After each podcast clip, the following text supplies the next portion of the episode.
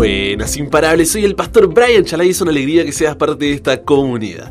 Hoy nos encontraremos con Dios en Ezequiel 33 al 37 para seguir creciendo en nuestra relación con Él.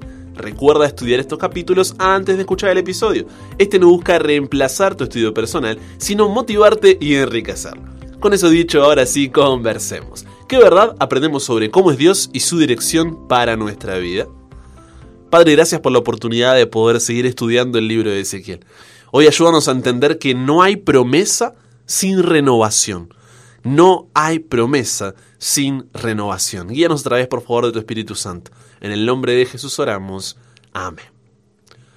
No hay promesa sin renovación. Es la frase que por ahí quiero que, que, quede marcada hoy. No hay promesa sin renovación. Grábate eso, que será la base de todo el tema. Porque las promesas de restauración dependen de una renovación espiritual. ¿Qué quieres decir con esto, Brian?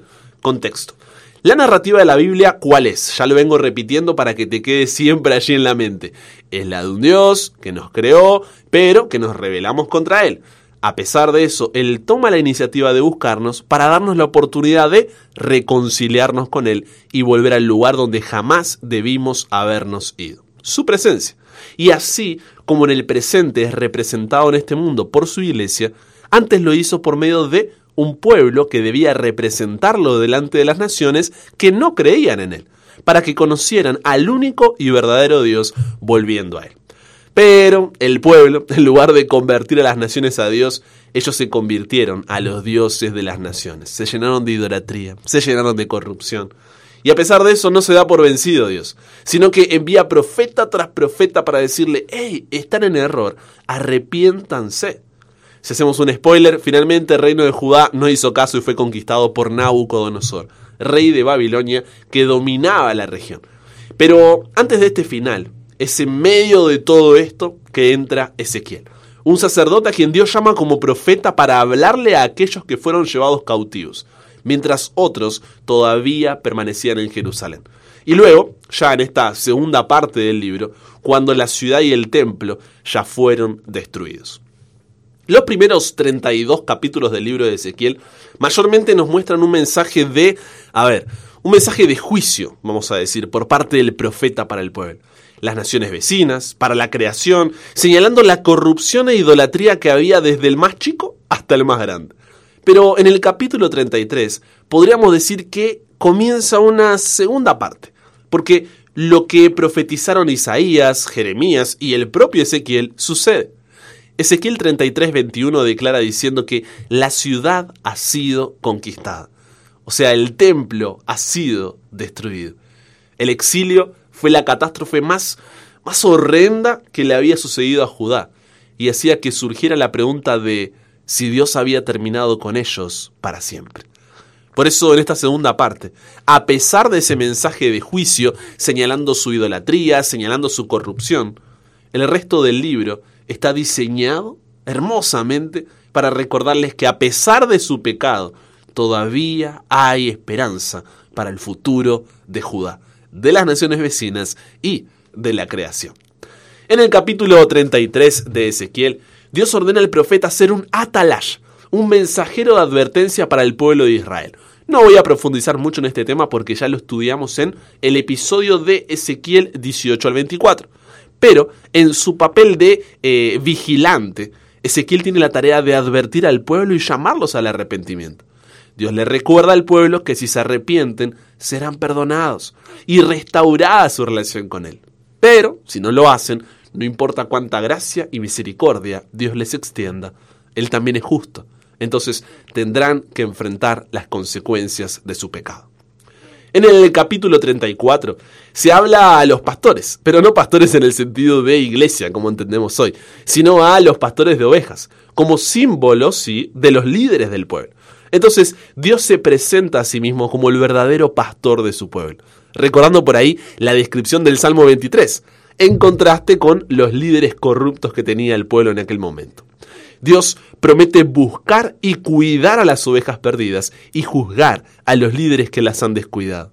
También promete proveer pastos verdes y aguas tranquilas para su pueblo y les asegura que les dará seguridad y protección. Dios se preocupa por cada uno de sus hijos y no permitirá que los líderes corruptos los perjudiquen. En el capítulo 35, Dios pronuncia juicio sobre la nación de Edom. ¿Por qué aparece esta profecía de Edom en medio de las promesas de restauración? Porque después de que el pueblo fue llevado cautivo por Babilonia, los edomitas habían entrado a la parte sur del territorio con permiso de Nabucodonosor, porque fueron aliados cuando todavía Jerusalén no había sido conquistada. Entonces, si Dios está prometiendo que, como lo dijo por medio de Jeremías, a pesar de la condición de cautiverio en la que están, luego de 70 años regresarían a Jerusalén, la presencia de los edomitas parece ser un obstáculo para el cumplimiento de esa promesa. Por lo que Dios profetiza la destrucción de esta nación, como diciéndole al pueblo, hey, tranquilos, nada ni nadie se interpondrá al cumplimiento de mis promesas. En el capítulo 36, Ezequiel le da palabras de ánimo a sus compatriotas. Desde la caída de Jerusalén no han recibido más que burlas, siendo humillados día tras día pero Dios le dice que el aparente triunfo de sus enemigos sería pasajero. Promete restauración, promete renovación para el pueblo. Les dice que los limpiará de su pecado y les dará un nuevo corazón para que puedan seguir sus mandamientos. Dios también les promete que les devolverá la tierra que les había dado y que ellos serán su pueblo y Él será su Dios. Finalmente, en el capítulo 37, Dios le muestra a Ezequiel una visión de un valle lleno de huesos secos que representa a la nación de Judá. Dios les promete vida y restauración y los hace revivir como un gran ejército. Esta visión simboliza la restauración espiritual del pueblo y su regreso a la vida bajo la protección de Dios. Dios les asegura que no estarán solos en su regreso, sino que Él mismo estará con ellos y los guiará en el camino hacia su restauración completa. ¿Qué verdad aprendemos sobre cómo es Dios y su dirección para nuestra vida? Vemos un Dios que, a pesar de ser justo con el pueblo de Judá, para castigarlos por su maldad, no deja de ser misericordioso, dándoles la esperanza de que si se vuelven a Él, podrán ser restaurados. Y quiero relacionar todo esto contigo y conmigo al resaltar Ezequiel capítulo 36, versículos 22 en adelante. Dice, Por tanto, di a la casa de Israel, Así ha dicho Jehová el Señor, no lo hago por vosotros, oh casa de Israel, sino por causa de mi santo nombre, el cual profanasteis vosotros entre las naciones a donde habéis llegado. Y santificaré mi grande nombre, profanado entre las naciones, el cual profanasteis vosotros en medio de ellas.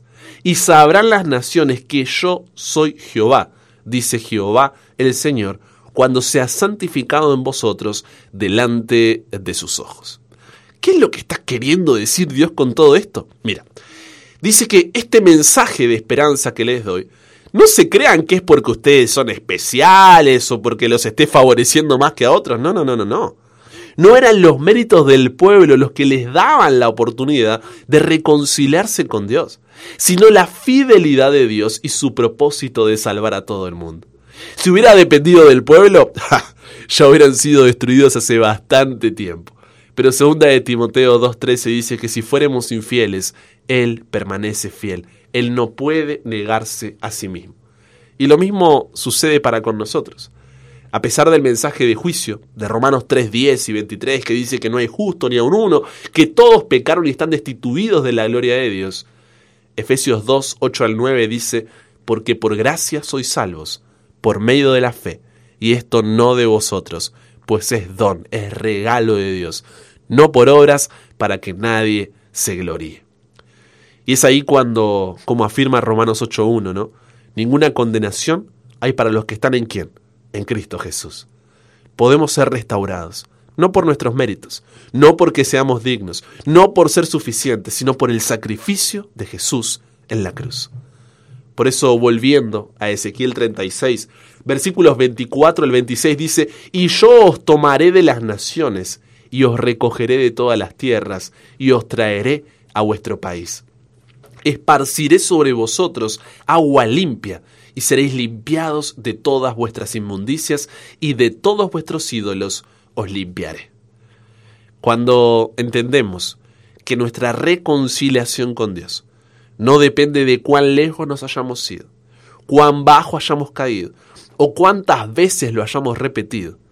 Es que podemos, como dice Hebreos 4:16, acercarnos confiadamente al trono de la gracia para ser perdonados y restaurados por Dios. Ya que como dice Isaías 1:18, si vuestros pecados fueren como la grana, como la nieve serán emblanquecidos. Si fueren rojos como el carmesí, vendrán a ser como blanca lana. Finalmente, Ezequiel 36, versículos 26 al 28 dice, Os daré corazón nuevo, y pondré espíritu nuevo dentro de vosotros, y quitaré de vuestra carne el corazón de piedra, y os daré un corazón de carne, y pondré dentro de vosotros mi espíritu, y haré que andéis en mis estatutos, y guardéis mis preceptos, y los pongáis por obra. Habitaréis en la tierra que di a vuestros padres y vosotros me seréis por pueblo, y yo seré a vosotros por Dios. Aquí está el centro de la enseñanza de Ezequiel. Préstame tus oídos. Las promesas de restauración dependían de la renovación espiritual y moral del pueblo. Jesús murió para salvar a todos, porque como dice segunda de Pedro 3:9, no quiere que nadie perezca, sino que, que todos procedan al arrepentimiento. Pero aunque Jesús murió para salvar a todos, no todos serán salvos. Porque, repito, las promesas de restauración dependen de una renovación espiritual. Siempre, siempre, desde el Sinaí, Dios había buscado introducir los principios del nuevo pacto, pero el pueblo se negaba a aceptarlos. Los israelitas no comprendían que que sin la gracia de Dios, sin la renovación del corazón, no podían prestar la obediencia necesaria. Los profetas constantemente intentaron elevar la mirada del pueblo y elevar también la vida espiritual del pueblo. Entonces Ezequiel les muestra a los cautivos que la única base que puede existir para la restauración y el éxito futuro es el nuevo corazón. Un corazón que no obedezca a cambio de, un corazón que no obedezca buscando ganar algo o intentando ser salvo por sus propias obras, sino un corazón, un corazón que ame. Porque, como dice primera de Juan 4:19, Dios nos amó primero. De ellos dependía aceptar el ofrecimiento.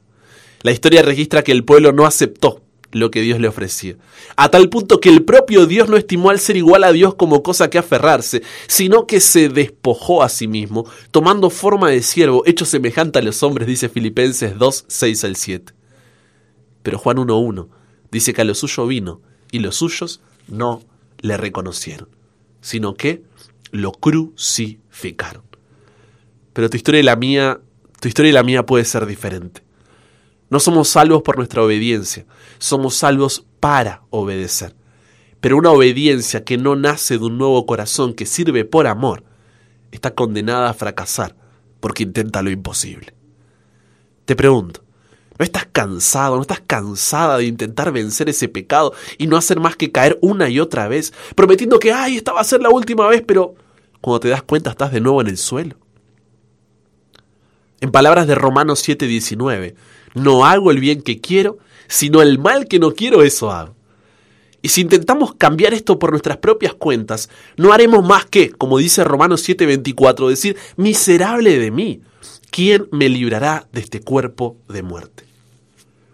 Es ahí, cuando creemos que no podemos volver a Dios, que debemos decir como Romanos 7:25, pero gracias doy a Dios por Jesucristo, Señor nuestro. Que cada día tu oración sea, dame Señor, un nuevo corazón. Un corazón que te obedezca por amor. Y al mismo tiempo no pases un día, un momento sin buscar conocer a Dios y experimentar su amor en su palabra. Y si ese día caes, no te dejes engañar por Satanás que te dice que ya no tienes oportunidad, sino como vimos hoy, recuerda que hay esperanza, no porque lo merezcas, sino por los méritos y en el nombre de quién? De Jesús, cuyo sacrificio hace que, como dice Lamentaciones 3, 22 y 23, las misericordias de Dios se renueven cada mañana, porque grande es su fidelidad. Al igual que ese valle de huesos secos, Dios quiere volver a darte vida y vida en abundancia, pero solo la encuentras en Él. Conversamos con Dios sobre esto. Dios Qué mensaje, qué mensaje que nos has dado hoy. En primer lugar, agradecerte, agradecerte porque en nuestra infidelidad tú continúas siendo fiel. Y en segundo lugar, te necesitamos, Dios. Satanás a veces trabaja tanto nuestro orgullo, soberbia, arrogancia, que pensamos que no podemos volver a ti, pero Padre, que hoy podamos abrazar tu gracia y tu misericordia. Pero no como una excusa para seguir cayendo, sino como una razón para levantarnos. Una razón para vivir una vida en respuesta a tu amor. Y que ese amor transforme nuestro corazón, nos dé uno nuevo, que nos lleve a obedecerte. Y que ese sea siempre nuestro máximo deseo. Nos entregamos hoy a ti, Dios. Cámbianos, renuévanos, transfórmanos, somos tuyos. En el nombre de Jesús oramos. Amén. Y con eso llegamos al final. Comparte con otros lo que aprendiste hoy. Súmate a la comunidad en WhatsApp totalmente gratis si todavía no lo has hecho para recibir una notificación de celular cada mañana, escuchar los episodios sin conexión, tener material extra, hacer tus preguntas, acceder a contenido exclusivo y te espero en el siguiente para que nunca pares de aprender y nunca pares de crecer. ¿Por qué? Porque hasta el cielo no paramos.